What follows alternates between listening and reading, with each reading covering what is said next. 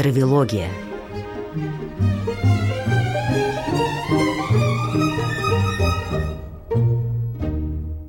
Здравствуйте! Вы слушаете радио «Фонтанный дом» и программу под названием «Травилогия». В студии «Фонтанного дома» Дмитрий Травин, социолог, экономист, публицист и Наталья Костицына. Добрый день ну, и исторический социолог, как сейчас принято говорить. Ну и, может быть, я, по-моему, в прошлый раз не представился по своей должности. Я работаю в Европейском университете Санкт-Петербурге. В Центре исследований модернизации являюсь научным руководителем этого центра. И вот те историко-социологические исследования, которые мы в основном и ведем, они очень хорошо ложатся в проблематику модернизации и какие-то аспекты того, чем мы занимаемся, отражаются и в наших путешествиях. Вот да, об этом мы, поскольку и говорим. именно не с точки зрения искусствоведческой, а с точки зрения исторической социологии мы будем говорить и продолжим сегодня рассказ о Риме о путешествии да, да. в Рим. Да, вот это очень важный момент. Я хочу еще раз это подчеркнуть.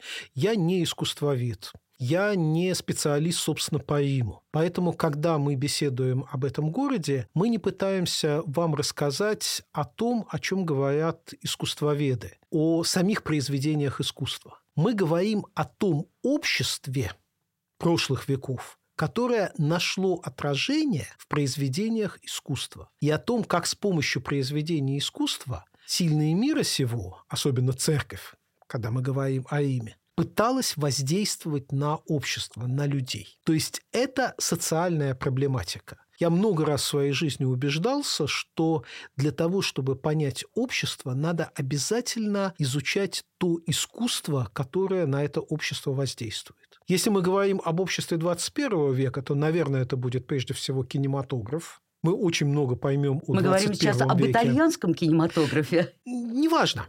Наверное, в первую очередь, если говорить о 21 веке, даже о Голливуде, потому что это массовый. Понимаешь, Наташ, нас в связи с изучением общества интересует массовое искусство. Но просто в 17 веке массовым искусством были и Бернини, и Барамини, потому что они строили храмы, в которые приходили тысячи людей. Тысяча римлян и паломников, Напомню, итальянские архитекторы, если да, кто-то да, да. пропустил первую часть травилогии. Да-да-да. То есть это все было искусство массовое, это было не искусство для римских пап, это было искусство для широких католических масс которое Сегодня, должно быть понятным. Которое должно быть понятным и воздействовать на сознание человека, на чувство человека. А сегодня, в 21 веке, в основном, конечно, на миллионы людей воздействует кинематограф. И в первую очередь, конечно, не элитарный кинематограф, там не Ларс фон Триер и не Александр Сакуров, а стандартный голливудский, который смотрят э, десятки, там, сотни миллионов людей в мире. Вот. Ну, об этом мы сейчас говорить не будем, это точно не наша тема. Я просто Давай говорю... приподнимемся над этим, и то, о чем мы говорили в первой нашей части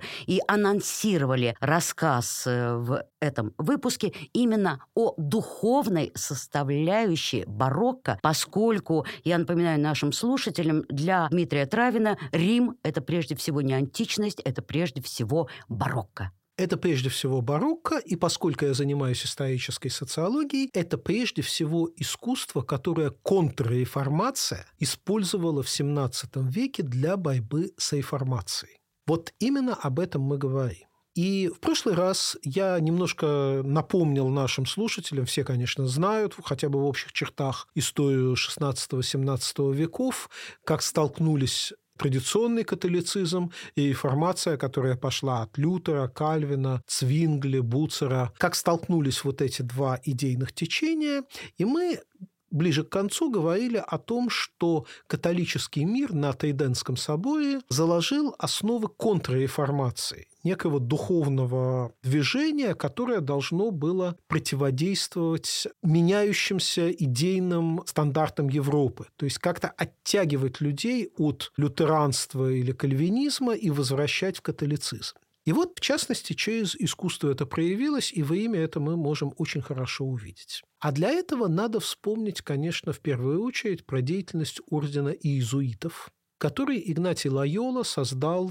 в XVI э, веке. Вот тот принципиально важный момент, о котором мы говорили в прошлый раз, сводящийся к тому, что протестантизм предложил слово а контрреформация предложила Образ. образ. И вот эти два момента столкнулись в сознании людей 16-17 веков. Вот это очень важно, принципиально важно для понимания искусства того времени. А что делали иезуиты? Значит, иезуиты Какова их роль в этом? – это был орден, который поставил своей задачей защиту папства, защиту традиционного подхода к религии, Традиционных с ценностей. традиционных ценностей, скреп, даже можно сказать, и борьбу, соответственно, с различными ветвями протестантизма.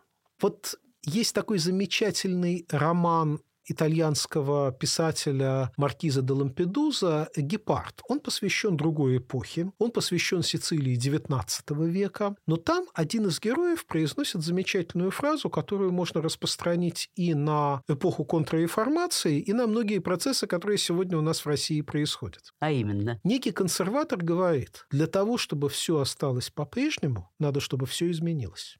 Вот я сейчас не буду о XIX веке, но контрреформация именно в этом и состояла. Для того, чтобы сохранилась власть римского папы, римского святого престола над христианским миром, для того, чтобы влияние протестантизма было ограничено, то есть для того, чтобы все осталось по сути тем же, надо полностью изменить атмосферу, в которой католические священники подают своей пастве христианству.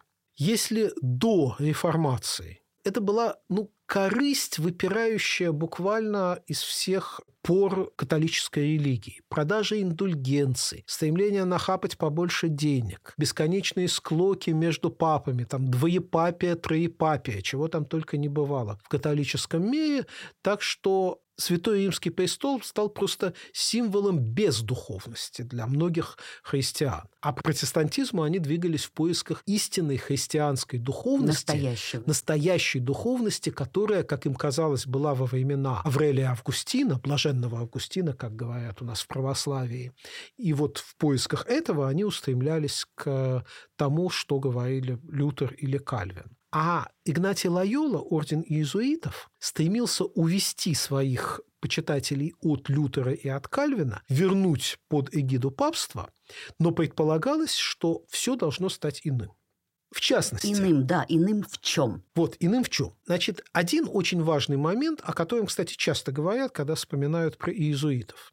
Иезуиты создали целую систему образования. Иезуитские колледжи, в которых обучались простые люди, которые становились потом священниками, Даже но в Петербурге у нас был иезуитский колледж Да, в свое эти время. колледжи выходили далеко за пределы Рима и даже за пределы католического мира. И там давалось очень неплохое по тем временам образование. Если весь протестантизм строился на грамотности, на том, что человек должен получать образование и уметь читать Библию, то иезуиты предложили в своих колледжах как бы контробразование, которое по качеству должно было быть не хуже протестантского образования, но по направленности другим. Ну, если очень упрощенно, это как э, большевики создавали свои марксистские школы, обучали все советское население для того, чтобы сделать грамотным советского человека и противопоставить образованности царской России. Вот нечто подобное было за много лет до большевиков в католическом мире. Но это более-менее известный момент, система образования, которую создали иезуиты. Менее известно то, что принципиально иной подход к украшению храмов возник. И вот если мы хотим посмотреть в Риме настоящее барокко, не перестроенная из храмов предыдущей эпохи. А я напомню, в прошлой программе мы подробно говорили о том, как, скажем, Санта-Мария-Маджоре или Сан-Джованни-ин-Латерано перестраивались из храмов предыдущих эпох, и как туда вносились заполнялись, барочные да, элементы. заполнялись барокко. барокко, да.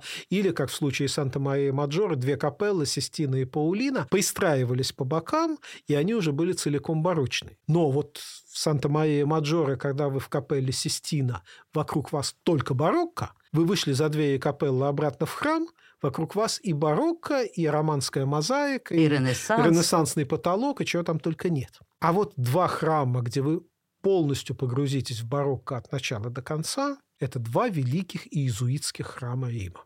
Первый храм Иль-Джесу, то есть непосредственно посвященный Христу. И второй храм, посвященный святому Игнатию, то есть Игнатию Лайола, святому, то есть канонизированному основателю ордена иезуитов. Вот когда входишь в эти два храма, это что-то невероятное. Ну, сразу должен оговориться. Есть люди, в том числе среди моих знакомых, которые вот эту излишнюю, как они считают, красоту не воспринимают. Они сразу говорят, да, ну это вот сделайте мне красиво, это невозможно смотреть и так далее. Это нормальное восприятие. Я не хочу сказать, что человек, который не воспримет иезуитские храмы, их интерьер, что этот человек там как-то вот искусство не понимает. Это, Но это нормально. излишество в чем? Вот какой-то экспрессии, это неверо... эмоциональности. Это, во-первых, это невероятное богатство. То есть со всех сторон вас окружает барокко. Все очень богато, очень дорого. Это мрамор, это бронза. Ну вот, я не знаю, если вы оказываетесь у нас в Петербурге в Зимнем дворце, вы чувствуете, что со всех сторон на вас обрушивается богатство русских императоров. Но это ничто в сравнении с тем чувством, которое вас поразит в Ильджезу или в храме святого Игнатия. То есть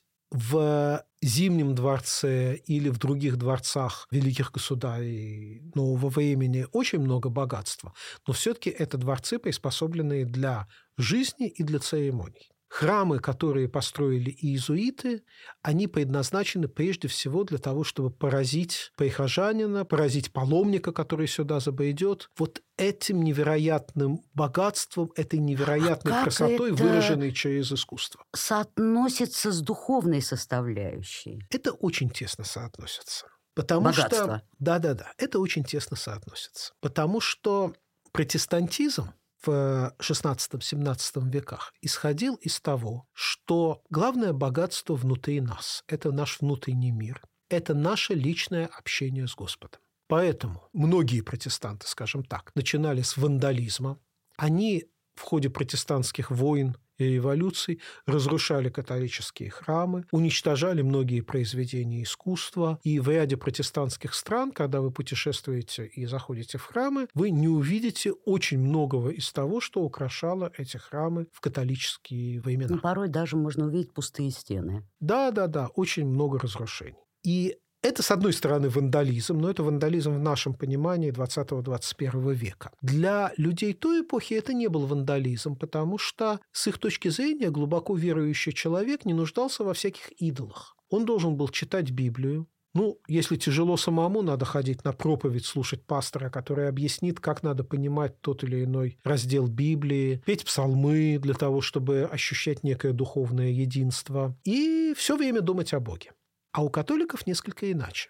То есть, конечно, тоже надо все время думать о Боге, но базой для этого размышления о Боге служил не текст Библии, а нечто иррациональное, некие наши внутренние ощущения.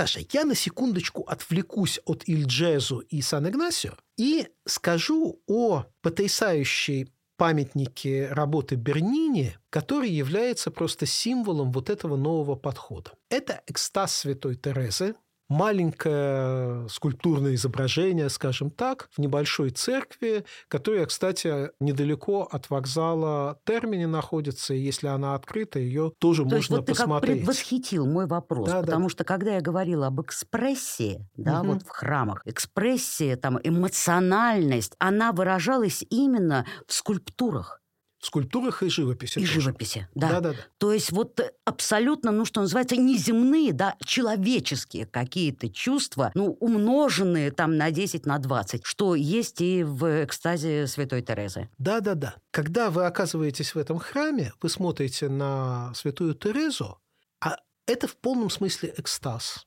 Но экстаз не так вот, как мы в меру своей испорченности понимаем сегодня. То есть девушка совершенно не в себе. Но она не в себе от своей любви к э, Господу.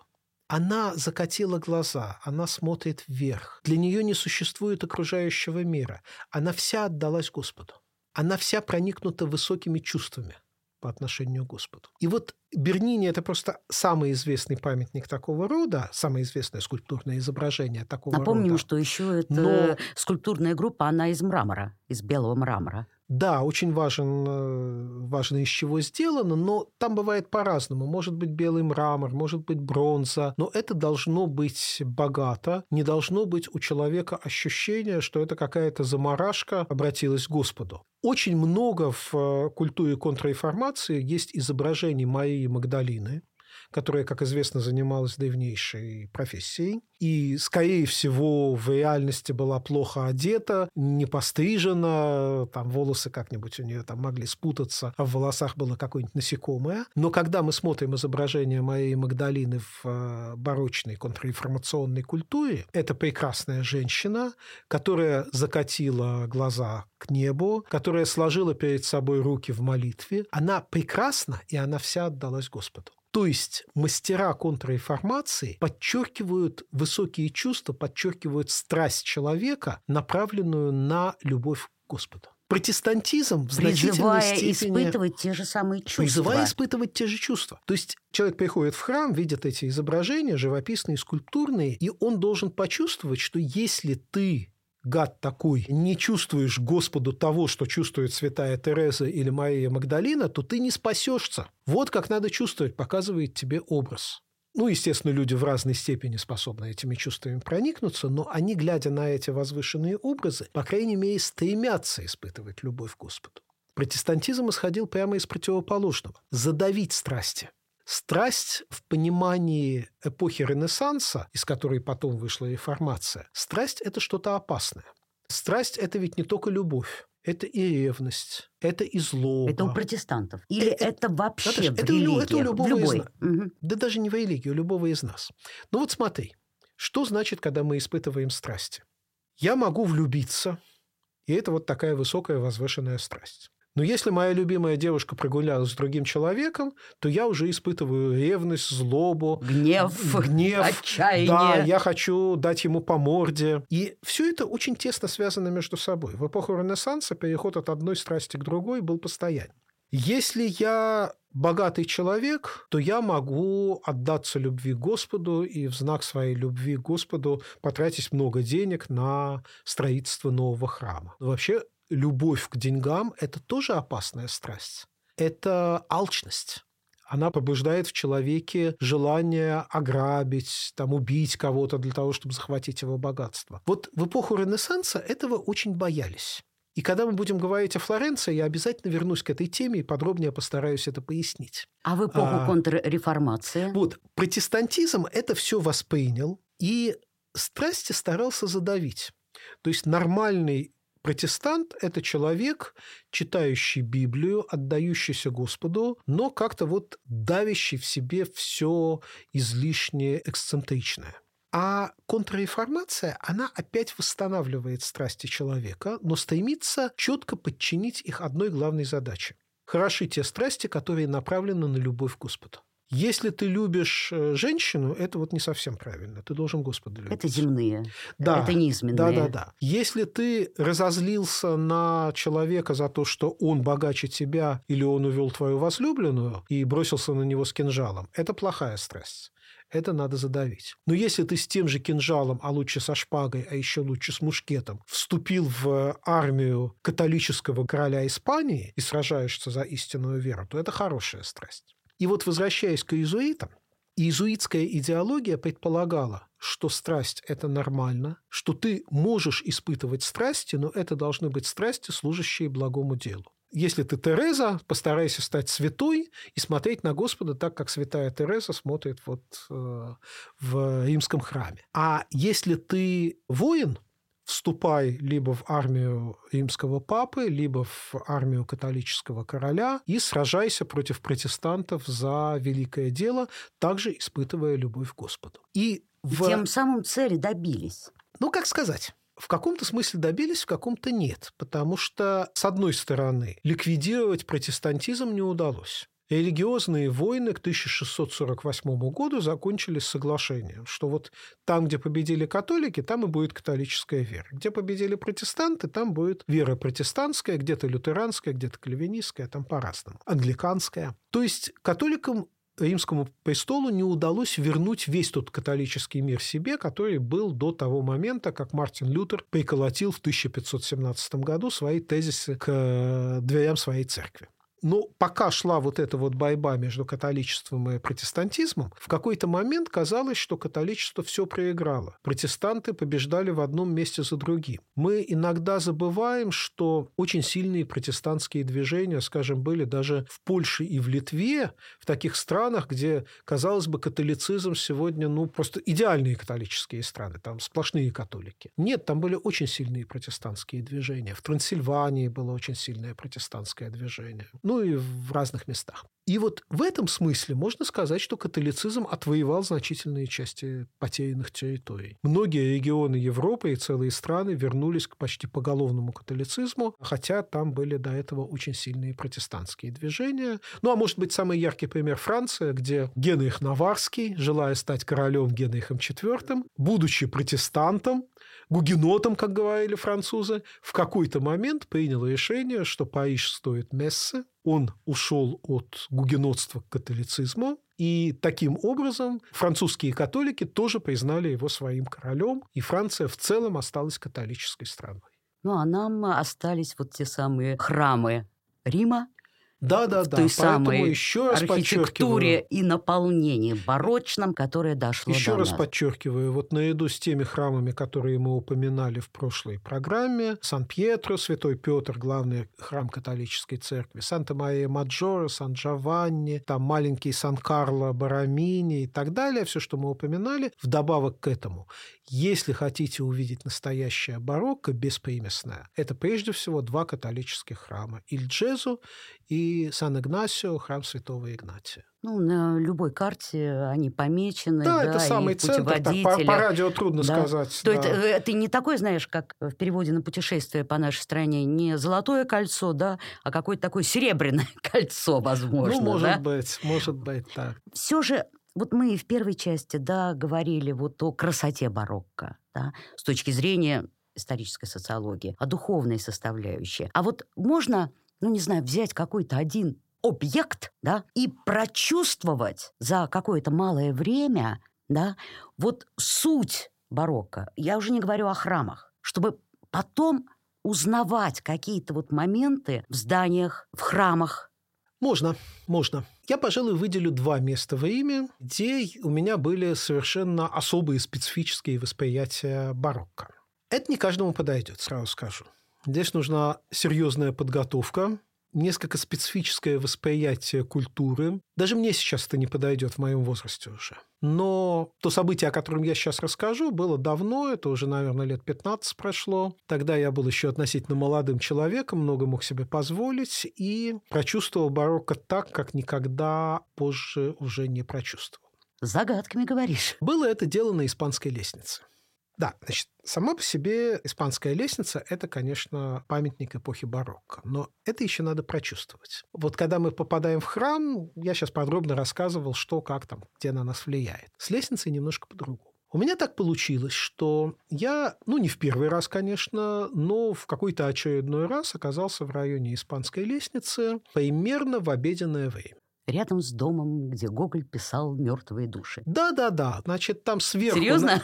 Да-да-да, там сверху над лестницей есть дом, на котором висит мемориальная доска, что вот русский писатель Николай Васильевич Гоголь тут вот э, жил. То есть Гоголь очень любил любить Россию из-за Рима. А ему как-то вот глубинные наши скрепы лучше виделись, когда он проживал довольно далеко от России. Кстати, он ведь писал о том, что в Рим влюбляешься постепенно. Он влюбился на третий раз. Не знаю, у меня, например, любовь к Риму с первого взгляда. Наверное, постепенно, да. То есть разные степени любви такие. И, конечно, я бы очень хотел пожить в Риме и написать какую-нибудь свою книгу вот где-нибудь в том районе, где жил Гоголь. Но у меня с финансами похуже было дело всегда, чем у Николая Васильевича, чем у Тургенева, чем даже у Достоевского, который мог себе позволить очень подолгу жить за границей, хотя всегда считалось, что Достоевский малообеспеченный человек. Но возвращаясь, ты вот, стоишь да. на площадке. Значит, перед тобой сначала... испанская... Не, не, не, не, нет, нет, нет. Сначала ага. я еще до туда не дошел. Сначала я пошел обедать.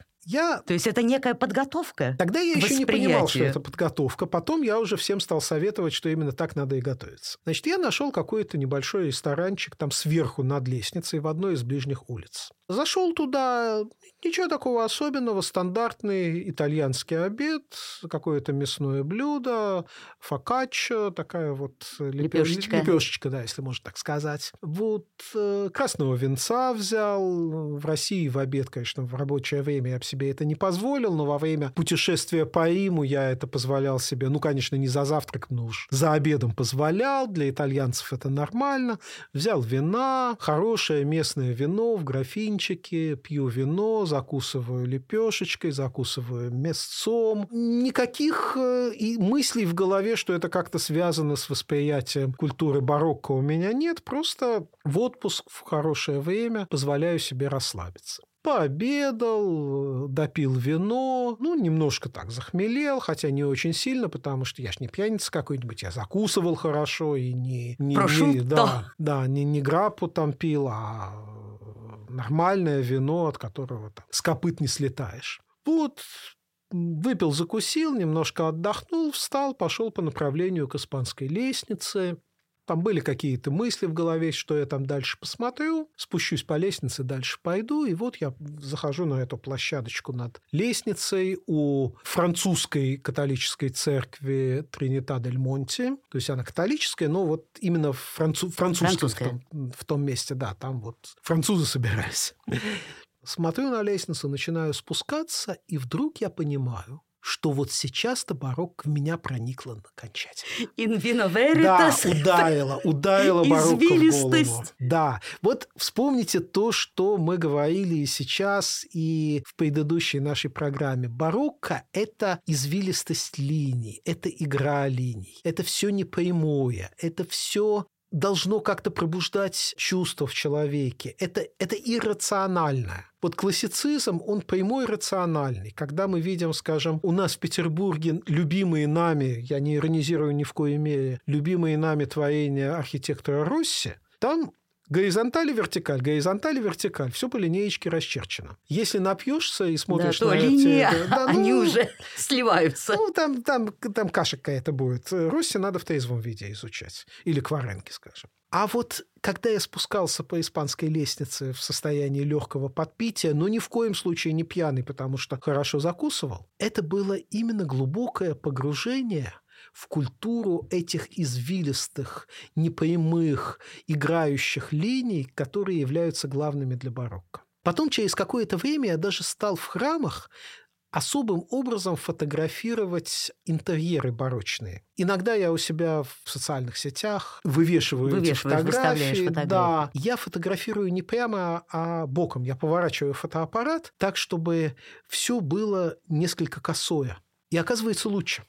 Вот построить Но так нельзя, да, а на фотографии оказывается лучше. Вот этот вот дух непрямого, извилистого, играющего барокко, которое то ли стоит, то ли уже падает, но еще не упало, а в каком-то таком зависшем состоянии, причем даже такая форм... фотография лучше передает. Ага, причем ведь форма лестницы как два ручейка Вот, и возвращаясь к лестнице, да, ведь эта лестница, это как ручей, а что такое горный ручей? Это сплошь непрямое все. Он играет, он переливается, он как-то изгибается, когда вода стекает сверху. Это только если человек лопатой пророет какую-то канавку, вода будет стекать сверху вниз прямо. А испанская лестница, как и настоящий горный ручей, где вода то сливается в один поток, то разливается на разные потоки. И вот вот в этот момент... Я, я сел, посидел на лестнице. Вот, кстати, сел, А, посидел. да. Нам, получается, повезло. Мы еще Мы еще посидеть успели, смогли. да. Поскольку теперь, э, Да, теперь да, запреты си- и да, большой теперь штраф сидят, теперь сидят нельзя. в других Хотя местах, ощущение, да. когда сидишь вот так бок о бок с незнакомыми людьми, то есть это какое-то вот смешение народов, языков, ощущение какое-то, какие-то знакомства тут же Да, происходят Да, конечно, на конечно. этой испанской лестнице. Осо- особенно если сосед тоже поддал перед этим. Да. А, вот, то есть, вот, вот, вот смотрите сами. Сейчас я уже такое себе позволить не могу. Не только потому, что в Рим трудно попасть, самолеты не летают, визы не дают и так далее. Я уже давно вина не пью, уже там ни по здоровью, ни по возрасту. Ну, у нас все Но- на сетчатке глаза, как Да. говорил э, замечательный тот- Петр да, Вайль. в тот момент это совпало идеально. Поэтому вот с моей точки зрения, да, все-таки выделю главное. Это я не к тому, что надо обязательно каждый раз напиваться, когда заходишь в какой-то барочный храм. Как но говорят французы, пампе. легкая расслабленность сознания для восприятия барокко очень важна именно в силу того, что здесь акцент на иррациональном, на чувствах, на том, что мы отпускаем наши мозги хотя бы на некоторое время на волю, мы не думаем о том, что надо посмотреть памятник. Мы проникаемся духом этого Мы памятника. плывем по течению. Мы плывем по течению. Мы не думаем о том, что я за сегодняшний день должен успеть посмотреть еще этот храм, этот храм, этот храм и этот музей, а мы именно совершенно иррационально погружаемся в этот дух барокко.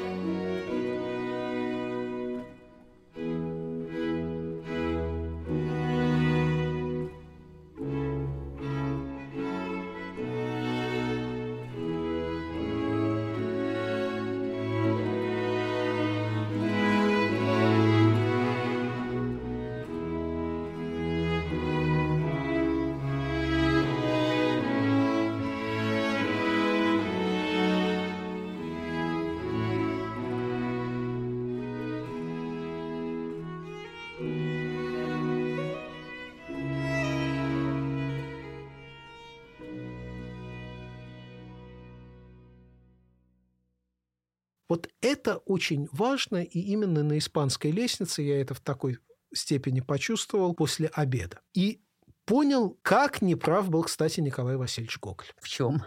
Смотрите, что сделал Гоголь. По отношению к испанской лестнице? По отношению к лестнице, конечно. Значит, вот вдумайтесь, он поселился сверху над испанской лестницей, а обедал в кафе «Эль Греко» снизу. Значит, Гоголь на голодный желудок быстренько спускается по этой лестнице вниз, не задерживаясь, не останавливаясь, потому что он с утра писал «Мертвые души», думал о Собакевиче или о Берет Ноздрове. огромную тарелку спагетти. Вот. Значит, он все это проскакивает, не задерживаясь, берет большую тарелку спагетти, там, ест, насыщается, пьет вино, ему хорошо. Он уже больше думает не о Собакевиче, а о каких-то своих раннеукраинских воспоминаниях, о вечерах на хуторе близ Диканьки, где ему было очень хорошо. Вот он такой, Николай Васильевич, сидит расслабленный, доедает спагетти, допивает вино и дальше под 40-градусным римским солнцем. Он по испанской лестнице с набитым животом идет вверх, вверх. чтобы дописать про Собакевича. Ну вот представьте себе, какое будет восприятие царской России у Николая Васильевича.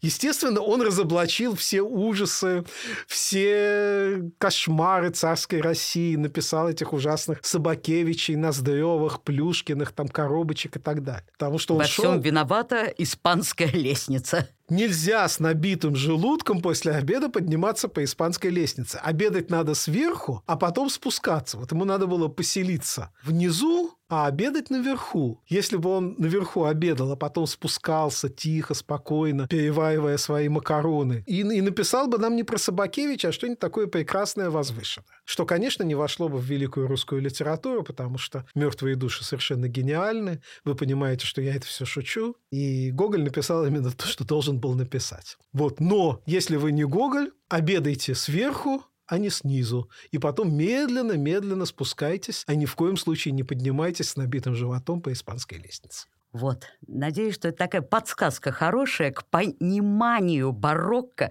через один вот такой объект. О втором объекте ты еще упомянул. А второй объект – это мы возвращаемся на площадь Святого Петра. Это был какой-то там третий визит в Рим уже, и в э, Святого Петра я уже не первый раз ходил, и много чего видел, и барочные статуи до этого видел. Но Тут возник такой своеобразный момент. Для того, чтобы попасть в собор Святого Петра, почти всегда надо отстоять большую очередь. Билеты там не надо покупать, но народу так много, что все равно ты занимаешь обычно очередь, если в туристический сезон, где-то посреди площади, и медленно-медленно вдоль Берниневской колоннады двигаешься к воротам Святого Петра. И вот я занял эту очередь скучно, обидно, думаешь, время так мало дней, а надо сейчас будет час тут провести просто в очереди для того, чтобы попасть в собор. Начинаешь жалеть это время, у меня его мало. Чем бы себя развлечь? Я один, побеседовать не с кем. Я начинаю ну, внимательно ну, колонны рассматривать... Берлине ты уже рассмотрел. Ну, колонны, ну, колонны есть колонны, да. что ее там особо не рассмотришь. Я поднимаю голову и начинаю смотреть на статуи, барочные статуи, которые наверху этой колоннады. Да, Вся над колоннада, карнизом. Да, над карнизом вот украшена большим количеством статуй. Рассматриваю, рассматриваю, и тут я понимаю, что практически вся барочная скульптура, то, что я вижу сейчас и то, что я видел до этого, и много раз убеждался после этого, рассматривая разные барочные статуи в том, что это так, вся барочная скульптура сводится к некоторому количеству довольно стандартных поз, выражающих сильные человеческие чувства. Вот опять мы подходим к этому, к эмоциям, к сильным человеческим чувствам и страстям. Святые, которые изображены в этих статуях, так или иначе выражают свой диалог с Господом.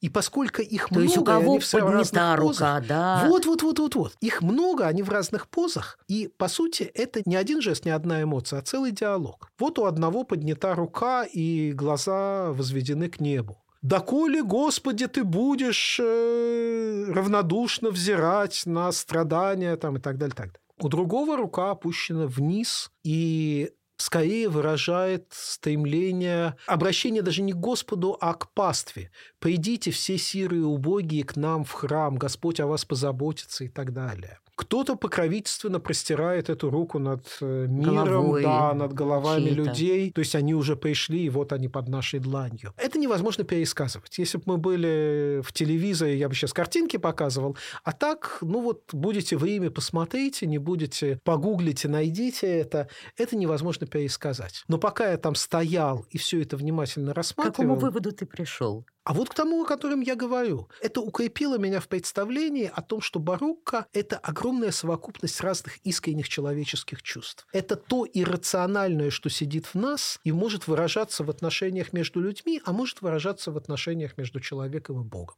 И вот вся эта богатая барочная скульптура это показала. Потом я, кстати, много раз прохаживался по Сан-Джованни ин Латерана, и там то же самое, там центр э, храма как раз вот это сплошь огромные барочные статуи, тоже вот в разных позах подобных. И ты к ним подходишь, они уже не на крыше где-то, они рядышком. Ты к ним подходишь, и ты ощущаешь вот, это вот этот вот барочный дух общения с Господом. Дим, и все-таки я хочу вернуться назад.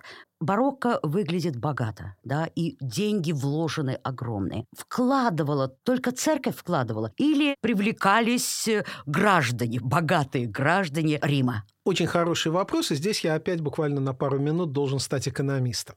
Это очень интересная, сложная система сочетания экономики с политическими процессами, которые тогда происходили после того, как папы вернулись из авиньонского пленения в Рим. Значит, там какая картина?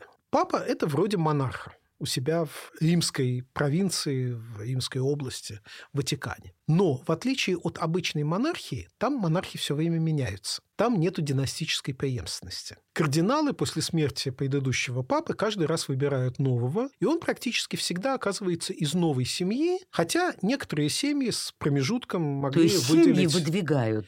Не-не-не, механизм такой. Значит, выдвигают кардиналы.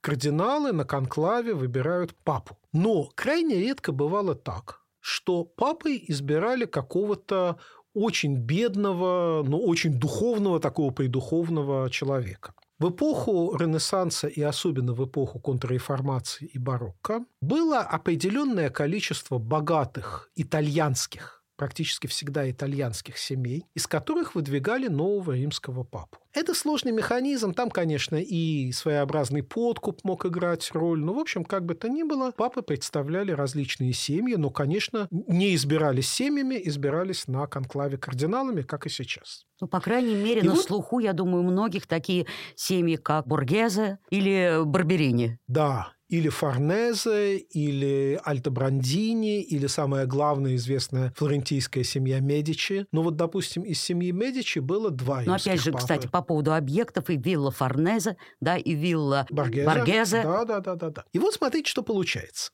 Выбирают римского папу из семьи Медичи. Значит, что делает римский папа? Он управляя финансовыми потоками Ватикана, использует эти потоки как ну, как сегодня делает любая бюрократия, особенно наша российская, не только в интересах государства, но и в личных интересах. Что-то прилипает непосредственно к рукам. Папа начинает собирать своих родственников, свою клиентелу, своих приближенных в Рим. И там становится все больше и больше представителей семьи Медичи. Затем папа умирает. Снова кардиналы собираются на конклав. Выбирают нового папу. Он будет, допустим, уже из другой семьи.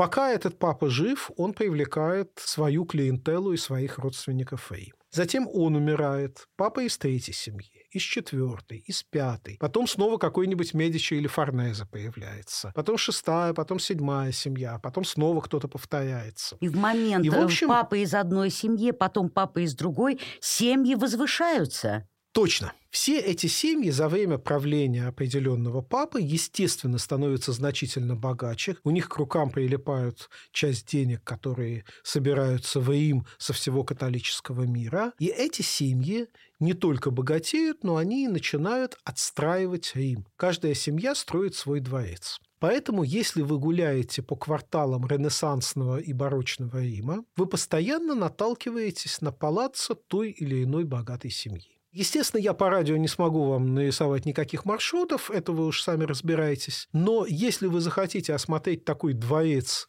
богатой римской семьи, из которых происходили папы, а не только сам Ватиканский дворец, вот два оптимальных э, места, где вы это сможете сделать. Дворцы, превращенные в музеи.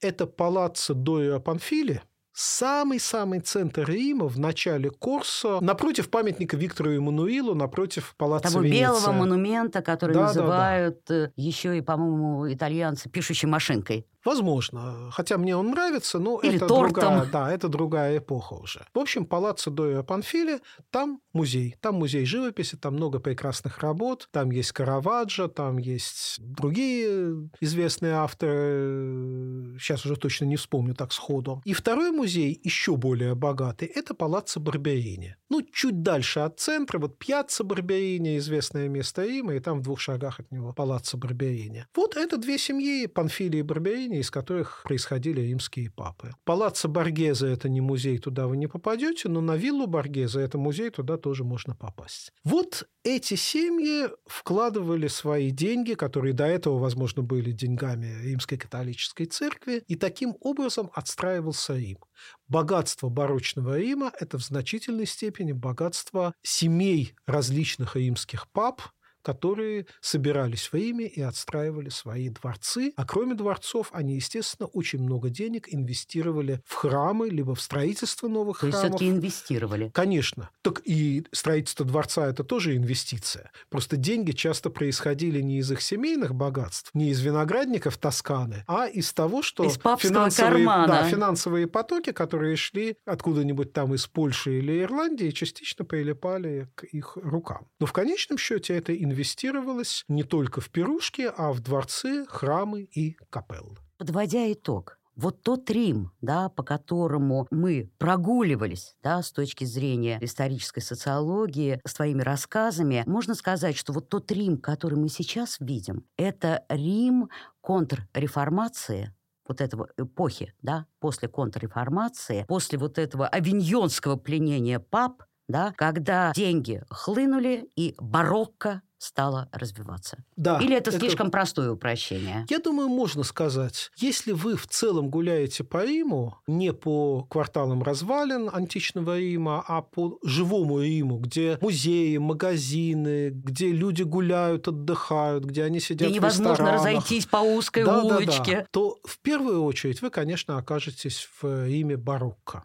В этот им барокко вкраплены отдельные ренессансные элементы. Если вы разбираетесь в особенностях стиля, вы увидите, где барокко, где ренессанс. Но общий дух, конечно, задается прежде всего барокко, потому что больше всего именно барочных памятников в историческом Риме. И именно в эпоху барокко Рим, во-первых, был очень богатым городом и много денег инвестировалось в строительство, а во-вторых, идеология контрреформации требовала этого строительства, требовала, чтобы строили красиво, пышно и вдохновляюще для простого римлянина или паломника, который там оказался из другого места католического мира. Спасибо, Дмитрий Травин. Спасибо, Наташа. Наталья Костицына были в программе Травелогия. Травелогия.